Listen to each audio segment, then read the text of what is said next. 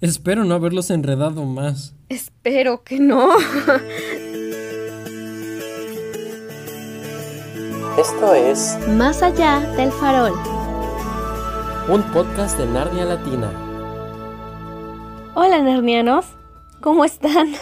Espero que no hayan desistido de escuchar este podcast porque sé que hemos tardado un poco. Y algunos nos han dicho que en el primer episodio dijimos que subiríamos los episodios cada dos semanas y no lo hemos hecho, pero no es nuestra culpa del todo, ¿verdad Jack? Ah, no, para nada. De hecho tenemos una muy buena explicación. ¿La tenemos? Ah, sí, la tenemos. ¿Cuál es? Bueno, bueno, es que en efecto, sí los hemos estado subiendo cada dos viernes tal como hemos dicho. Solamente que lo hemos subido cada dos semanas del tiempo narniano y pues olvidamos que el tiempo narniano y el tiempo de este mundo son completamente diferentes. Así es. Porque sí han escuchado, ¿no? Que no discurre el tiempo igual aquí en Narnia que en la Tierra. Y de hecho, ese es justamente el tema del que vamos a hablar en esta ocasión. Pero primero, déjenme presentarme. Yo soy Jack de Care Parabel. Y yo soy Dama del Ideal del Farol, o Emily, como deciden llamarme. Nunca he sabido si decirte Emily o decirte Dama. ¿Cómo prefieres o cómo te gustaría que te dijéramos? no me molesta, esa es la cuestión. Está bien que me digan Emily, creo. Dama del Erial del Farol es un nombramiento, pero la gente me conoce así, así que, ¿qué te digo? ¿Te podemos decir Dama Emily? Mm, solo Emily. Ok, está bien. Tal vez. Como gusten está bien, pero ya entrando en el tema, ¿recuerdas en dónde fue la primera vez que escuchaste eso de que el tiempo en Narnia es distinto? Ay, ya vas a empezar otra vez con las preguntas difíciles. no, de hecho te lo pregunto porque yo no lo sé y creí que tú sí lo sabrías. Bueno, es que cuando yo leí El sobrino del mago, lo cual ocurrió antes de ver la primera película de Narnia, yo me acuerdo que justamente después de que los niños abandonan Londres con la reina y todo eso, pues viven su aventura en Narnia, van por la manzanita, la llevan a Narnia, la plantan, coronan a los reyes, etcétera, etcétera. Pues se tardaron un día y me... No, se tardaron dos días. ¿A poco Narnia se creó en un día? Narnia se creó como... como en dos horas. Wow, como en tres canciones, ¿no? o bueno, así lo percibieron los niños. Igual y se tardó mucho más y uno nunca sabe, ¿verdad? Este... No, pues fue el día de la creación de Narnia y ese mismo día Aslan mandó a Polly y a Diggory por la manzana. Se tardaron un día en ir y regresar, plantaron la manzana, coronaron a los reyes y cuando regresaron a Londres no habían pasado ni tres segundos. Sí, de hecho, yo más bien recuerdo que supe eso del tiempo por primera vez en la película. Cuando los niños huyen de la señora McCready tras haber quebrado la ventana con la pelota y pues se meten al ropero y pasa toda la gran aventura que los vuelve reyes hasta que son adultos y cuando salen del ropero y caen, todavía escuchan a McCready en el pasillo y luego se ven y dicen, ¡Ah, mira! Mis ropas son igualitas. y ya después, ah, no entra McCready, entra el profesor y entonces pues como que dices, ¿qué? Espera, ¿cómo que no pasó nada de tiempo? Y uno como que no lo entiende del todo, pero sí, porque dices, bueno, es un ropero mágico, entonces supongo que ah, sí pasó, ¿no? pero bueno, como que te queda la duda, ¿no? Pues de hecho, desde el primer acercamiento, cuando Lucy entra por primera vez a Narnia, pues ya, ya ves que conoce al señor Tomnus, toman el té, se duerme y todo eso. Y cuando sale, este, pues Peter no ha ni terminado de contar hasta 100 y Lucy ya está de, regresé, estoy bien. Y uno al principio pensó, niña, ¿qué haces? Apenas está terminando de contar. Pues sí, pero es más notorio cuando regresan al final porque pues ya los viste en la película convertidos en reyes adultos, así súper hermosos, guapos y montando corceles. O sea, de verdad una cantidad enorme de tiempo. Y llegan y son de nuevo niños. Entonces ahí de verdad cuando te das cuenta qué tan distinto puede ser el tiempo en Narnia. Ah, sí. Porque sí, sí, no fue precisamente ni una hora ni dos, como cuando Lucy se toma el té, sino fueron años, años, o sea, una vida completa. Como decíamos en episodios anteriores, y de repente es como, ¡ah! ¡Espera! ¡No pasó nada! Oh, sí. y ya después, entre la primera aventura narrada en El León, la Bruja y el Armario, y cuando regresan a Narnia en El Príncipe Caspián, ¿Recuerdas cuánto tiempo de nuestro mundo pasó? ¿En nuestro mundo? Ajá. Ha pasado un año de nuestro tiempo, y sí, es cierto. Cuando ellos regresan a Narnia, esperan que allá también haya pasado un año también. Y no sé si te acuerdas que en El Príncipe Caspian hay una parte específica en el libro al menos, donde están en las ruinas de Kerporabel y se encuentran con sus antiguas cosas y están como de, mira, ¿te acuerdas cuando esto y el otro? Y recuerdas cuando esto y aquello y recuerdas, recuerdas, recuerdas. Y Edmund les dice, oigan, oigan, oigan, estamos diciendo, ¿te acuerdas, te acuerdas? Pero apenas pasó un año desde que salimos de Narnia. ¿Por qué Narnia está así? Y es entonces cuando recuerdan que el tiempo en Narnia transcurre de manera distinta y ya, cuando investigan más, se dan cuenta que, y esto lo sé más por la película que por el libro, en Narnia han pasado 1300 años. Sí, y es chistoso porque, bueno, esto ha llevado a muchos narnianos que he visto comentar en Narnia Latina y en grupos y así, que el tiempo de Narnia tiene una relación de que por cada año en la Tierra son 1300 años en Narnia. Sí, yo también he leído cosas así, lo cual mm, es un error. De hecho, bueno, yo siempre he pensado que no hay una medida específica entre el tiempo narniano y el tiempo de la Tierra. Exacto, porque, mira, si lo piensas así, los Pevensey entran a Narnia por primera vez en 1940 de nuestro tiempo, que es cuando huyen de Londres por los bombardeos, y regresan en El Príncipe Caspian en 1941, justo antes de volver a clases. Durante ese año, ya vimos, pasan 1300 años en Narnia, pero luego salen de Narnia otra vez y de nuevo, en la Tierra no pasó ni un segundo. Después Lucy y Edmund y Justas vuelven a Narnia en el libro de la travesía del viajero del alba, el cual está ambientado en 1943. Pero no pasaron 1300 años en Narnia otra vez, sino simplemente tres años del tiempo de Narnia, desde que Caspian venció a su tío Miras y fue, y fue coronado como rey. Y luego, el tiempo que tarda Justas en volver a Narnia es de tan solo tres meses, y cuando regresan, Caspian ya es un anciano, entonces... ¿No hay relación con las primeras dos veces? Así es, porque el tiempo no tiene una medida específica.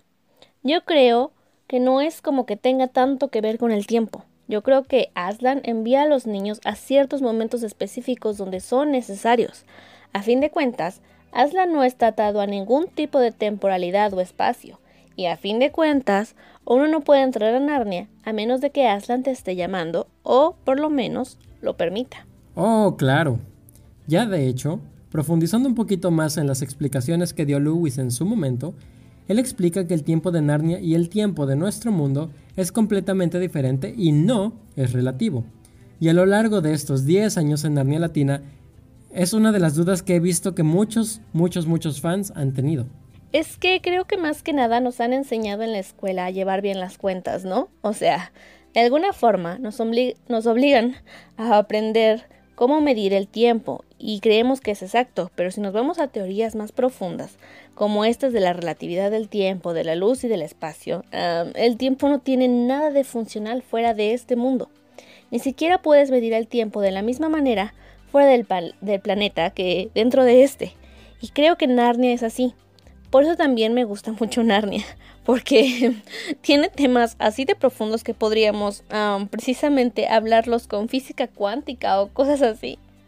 Ok. Literalmente mi cabeza acaba de explotar. Este Exacto, o sea, si lo lleváramos a ese nivel, sí, sí podríamos sacar de contexto a Narnia totalmente, pero bueno, no es el punto ahora. No, eso ya sería meterse en temas que no dominamos. no, pero ya tomando como ejemplo el bosque entre los mundos, ahí ni siquiera hay tiempo. Es un sitio muy neutral en donde no ocurre nada, y precisamente es como el limbo. Y los demás estanques, que son como mundos, eh, ahí sí corre el tiempo, pero creo que cada uno va a su ritmo. Y eso es porque todos fueron creados de forma distinta, o sea, Narnia fue creado de una forma distinta a la Tierra, desde el momento en el que ese mundo es plano y el nuestro esférico. Exacto, y ese es justamente al punto que quería llegar. No puede haber una relación exacta entre el universo de Narnia y nuestro propio universo, porque simple y sencillamente no hay ningún tipo de conexión espacial física entre estos. En El sobrino del mago es justo el tío Andrew quien le comenta a Diggory que cuando descubrió que con el polvo de los anillos amarillos podías viajar a otros mundos, le dijo que eran otros mundos, otros universos, otras... Ah, dimensiones. Dimensiones, exacto. Y le decía algo tipo, son sitios a los que no podrías llegar aunque viajaras y viajaras eternamente a través de nuestro universo. sitios a los que únicamente podrías llegar a través de la magia. Exacto. Creo que de hecho meter al bosque entre los mundos fue una manera de tratar de explicarle eso a los lectores, otras dimensiones, de una forma muy inteligente y digerible para su época. Ahora ya vemos muchas series, libros, películas que te hablan de otras dimensiones, y es más fácil entender el concepto, pero en el caso de Narnia, y para su época, yo creo que lo explica precisamente con el bosque entre los mundos, Narnia y Charn, de una manera muy sencilla. Sí, ¿sabes? Sería muy interesante investigar cuántas historias de universos paralelos existían en los años 50, para tratar como que de entender qué tan relevante o nuevo fue ese tema en el tiempo en el que fue publicado Narnia. Que considera que El sobrino del mago, que es donde aborda más esto, no fue ni siquiera el primero, segundo o tercer libro que publicó. Eso ya fue el penúltimo. Sí, sí, sí. Y precisamente siento que darle sentido a muchas cosas de la saga es el motivo por el cual el sobrino del mago existe.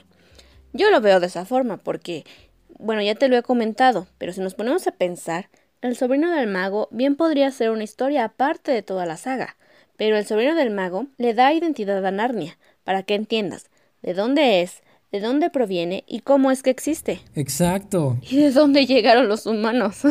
es una conexión completa de todos esos pequeños, grandes, medianos cabos sueltos que habían. No digo que no, no digo que haya unido todos, porque la verdad es que no en parte para incitar a los lectores a que ellos también imaginaran, bueno, a que nosotros también imagináramos otros aspectos de Narnia y así formar una, una Narnia colectiva más grande, pero sí fue como, no sé, cuando se publicó ese libro yo me imagino que fue como un wow, ahora, todo, tiene, sentido. Y por eso sería una excelente idea que las próximas adaptaciones que se realicen a la pantalla grande o a las plataformas de streaming, lo que sea, empiecen con esta historia. Ojalá y sí. Pero bueno, estábamos hablando del tiempo en Narnia. Y yo te quería preguntar algo, pero ya se me olvidó. ¿Sobre qué era? Era sobre... Mm, ¿Las adaptaciones del cine? No, era... era... Los cabos sueltos de Narnia. No, espera. Ay, no, ya se me olvidó. Si me acuerdo más al rato te digo. Pero bueno, Ah, ya vimos que en muchos casos en Narnia pasa mucho tiempo y en nuestro mundo no pasa ni un segundo. Pero hubo casos en los que fue al revés. ¿Cómo?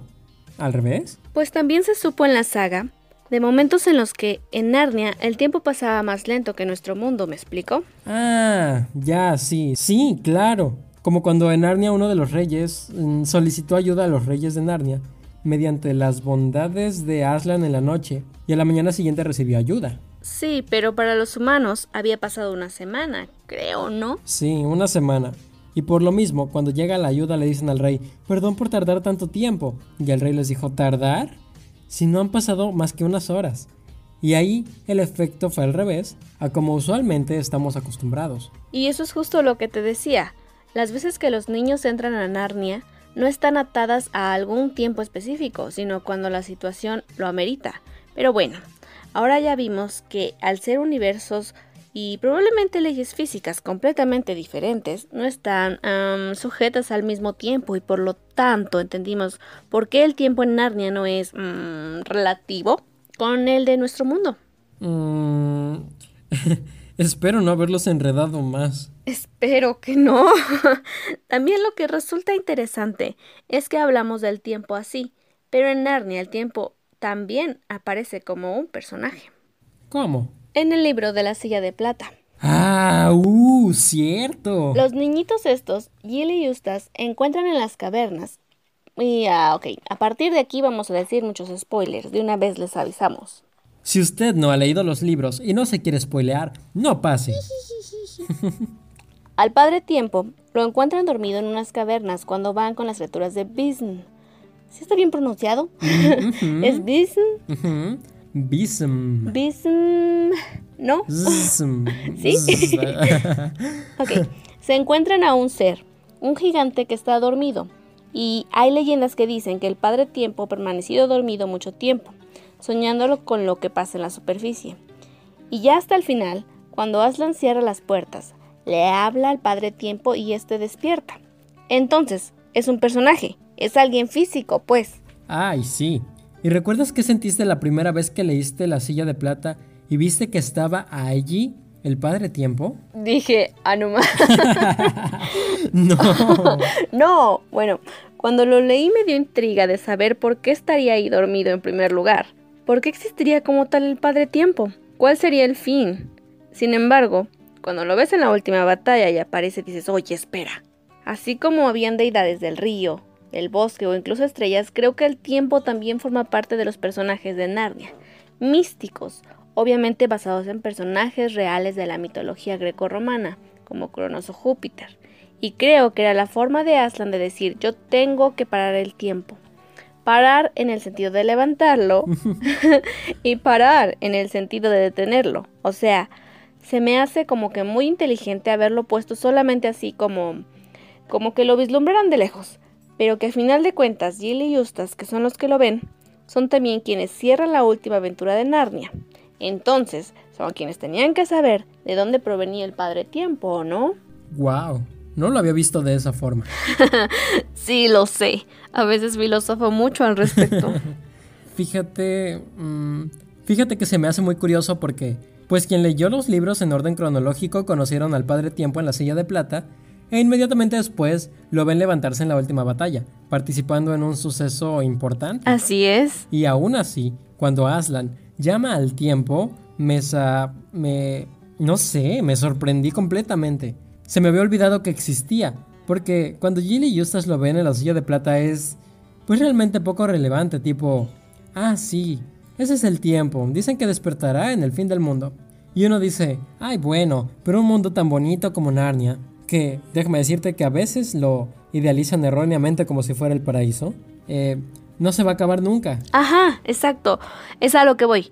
Es como que no tiene sentido que esté ahí, pero lo tiene cuando lees la última batalla. Sí, pero ahora imagínate las personas que leyeron los libros conforme se fueron publicando en los años 50. Porque recuerda que La Silla de Plata fue el cuarto libro en ser publicado. Después de eso se publicó El Caballo y el Muchacho, luego El Sobrino del Mago, y pues entonces ya nadie pensaba en el fin del mundo o en el Padre Tiempo. Las cabezas de los lectores yo creo que estaban más centrados en descubrir pues lo que había al sur y al occidente del mundo la vida de los calormenos y los mundos paralelos del bosque entre los mundos. Entonces, evidentemente para ese momento, el gigante dormido que apenas es mencionado en un párrafo había quedado más que olvidado. De hecho. Entonces de repente empiezas a leer la última batalla, en donde tu corazón se va estrujando capítulo a capítulo, y finalmente ocurre ese momento tan surreal en el que Aslan lo despierta y no sé, de, no recordaba a este personaje. Pero ahora todo tiene sentido, ¿no? sí, y sí, fue importante después de todo. Aunque hay algunas cosillas por ahí que tienen pequeñas incoherencias con respecto a los tiempos en los que suceden las cosas. Porque, por ejemplo... Bueno, es que precisamente considera que cuando Lewis escribió El León, la Bruja y el Ropero, no tenía pensado crear un universo completo, sino ya después, con el tiempo, su cabeza se fue llenando de muchas ideas. De hecho, cuando yo imaginaba Narnia decía, pero ¿qué hay en el norte? ¿Qué hay en el sur? ¿Y qué hay para, para, para todos lados? Y de hecho, el ejemplo más grande de cómo no lo pensó como un universo desde el principio fue que Narnia, o sea, es Narnia. Y cuando tú piensas en Narnia, Tú, tú piensas en el mundo de Narnia, pero en realidad Narnia es solo un país pequeñito. Ajá, exacto, exacto. Yo también pensaba, como dices tú, que Narnia es el mundo que está dentro del ropero y puede ser infinito, un universo como aquí sería Tierra. Ajá. Pero no, Narnia es como Inglaterra, o sea, un país muy pequeñito. Que se puede atravesar a caballo en dos días. Algo así, exactamente. Entonces es como, no. Nos referimos a Narnia y no sabemos si estamos hablando del país o, del universo completo. No, exacto. Creo que de hecho mucha gente no lo sabe y me atrevo a decir que gente que no es fan da por hecho que Narnia es todo. Algo que también debió chocarles cuando vieron la película de la travesía del viajero del alba, cuando ves que llegan a Narnia por el cuadro, pero en realidad no están en Narnia. Es como de, espérate, espérate un segundo. Como que no todo era Narnia. Yo si fuera fan, si no fuera fan, que diga, seguramente lo pensaría así. Creo que mucha gente lo piensa así. Probablemente sí. Tendríamos que sondear. Pero ya nos estamos saliendo del tema. Mm, ¿Dónde ves tú incongruencias en el tiempo?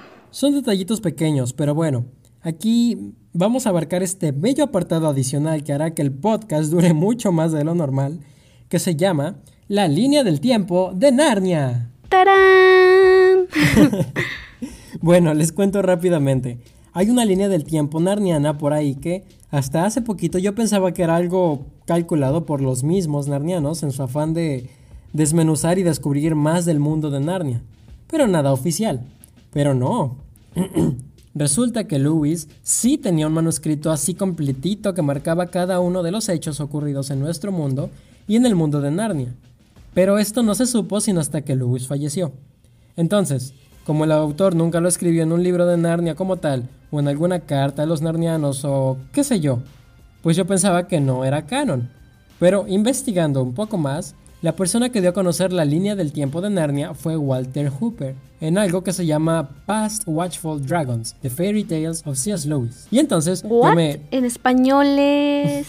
eh, los cuentos de C.S. Lewis. ¿Y existe una publicación como tal? Sí, y yo decía, bueno, ¿y este Walter Hooper quién es? ¿O qué se cree para decir que esto es canon? Ajá. No, pues esta persona fue nada más y nada menos que el administrador de Lewis.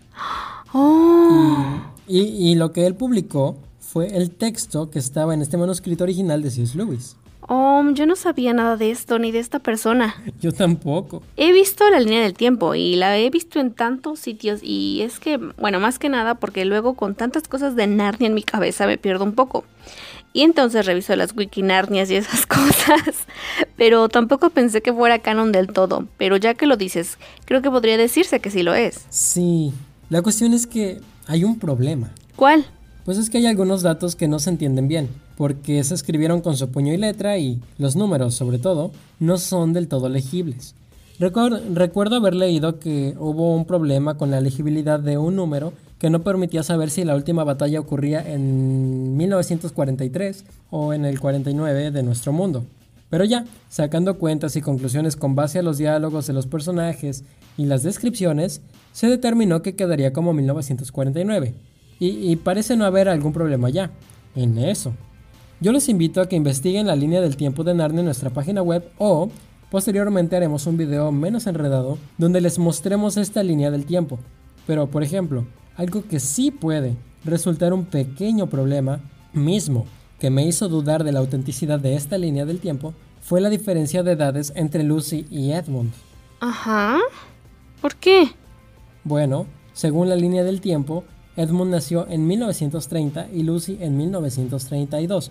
O sea, son dos años de diferencia, ¿correcto? Así es. Sin embargo, en El León, la Bruja y el Armario, cuando Edmund dice, las niñas pequeñas no saben cuándo dejar de fingir. Muy graciosa. Inserte, muy graciosa. no, no vamos a poner eso otra vez. Oh. bueno, en esa parte, Lewis escribe que Edmund adquirió una postura de superioridad como si fuera mucho mayor que la niña, cuando en realidad apenas le lleva un año. Oh, es verdad. Entonces, si solo le lleva un año, ¿por qué hay dos años de diferencia según su línea del tiempo? Yo no sé si a Louis se le pasó ese detalle o no sé, pero... Probablemente, o no lo sé. Tal vez Edmund nació en diciembre de 1930 y Lucy en enero de 1932. Eso haría solo un año si te pones a pensar. ¿Sí? Sí, este, de hecho tiene mucha lógica, a no ser por un pequeño detallito. A ver, apenas estoy resolviendo el primer detallito y ahora vienes con el segundo. ¡Tashes! ¿Tashes? Ah, ya, en lugar de demonios.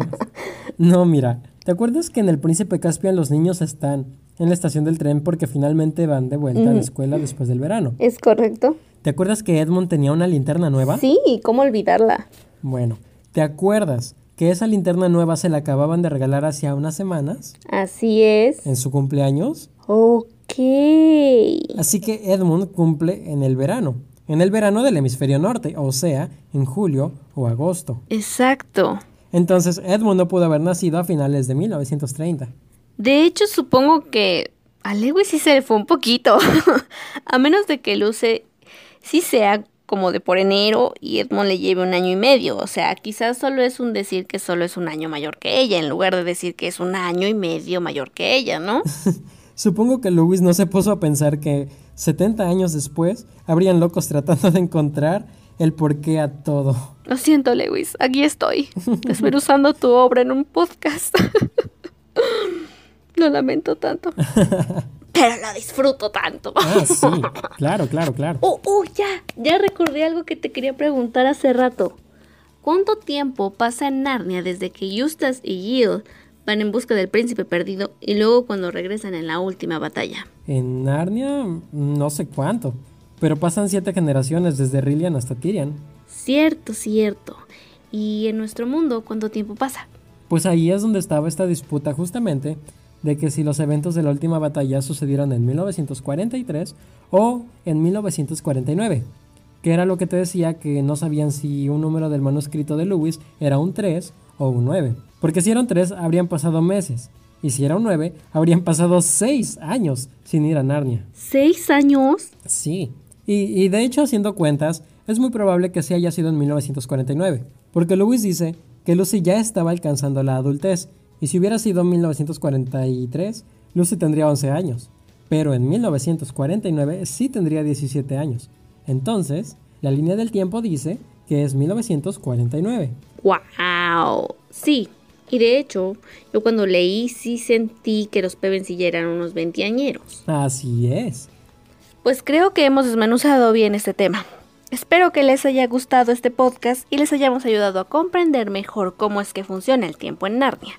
Y si no, pues espero poder hacer otro podcast en la segunda temporada de este podcast para aclarar todas sus dudas. Recuerden que siempre leemos todo lo que nos ponen en los comentarios. Es cierto. Y con esto llegamos al último episodio de la primera temporada de Más allá de El Farol. El último. Así es. ¿Ya no va a haber nunca jamás? Bueno, eso depende si Lady Emily quiere hacerme el honor de seguir grabando conmigo. Pero ya en una segunda temporada y hasta el siguiente año, claro.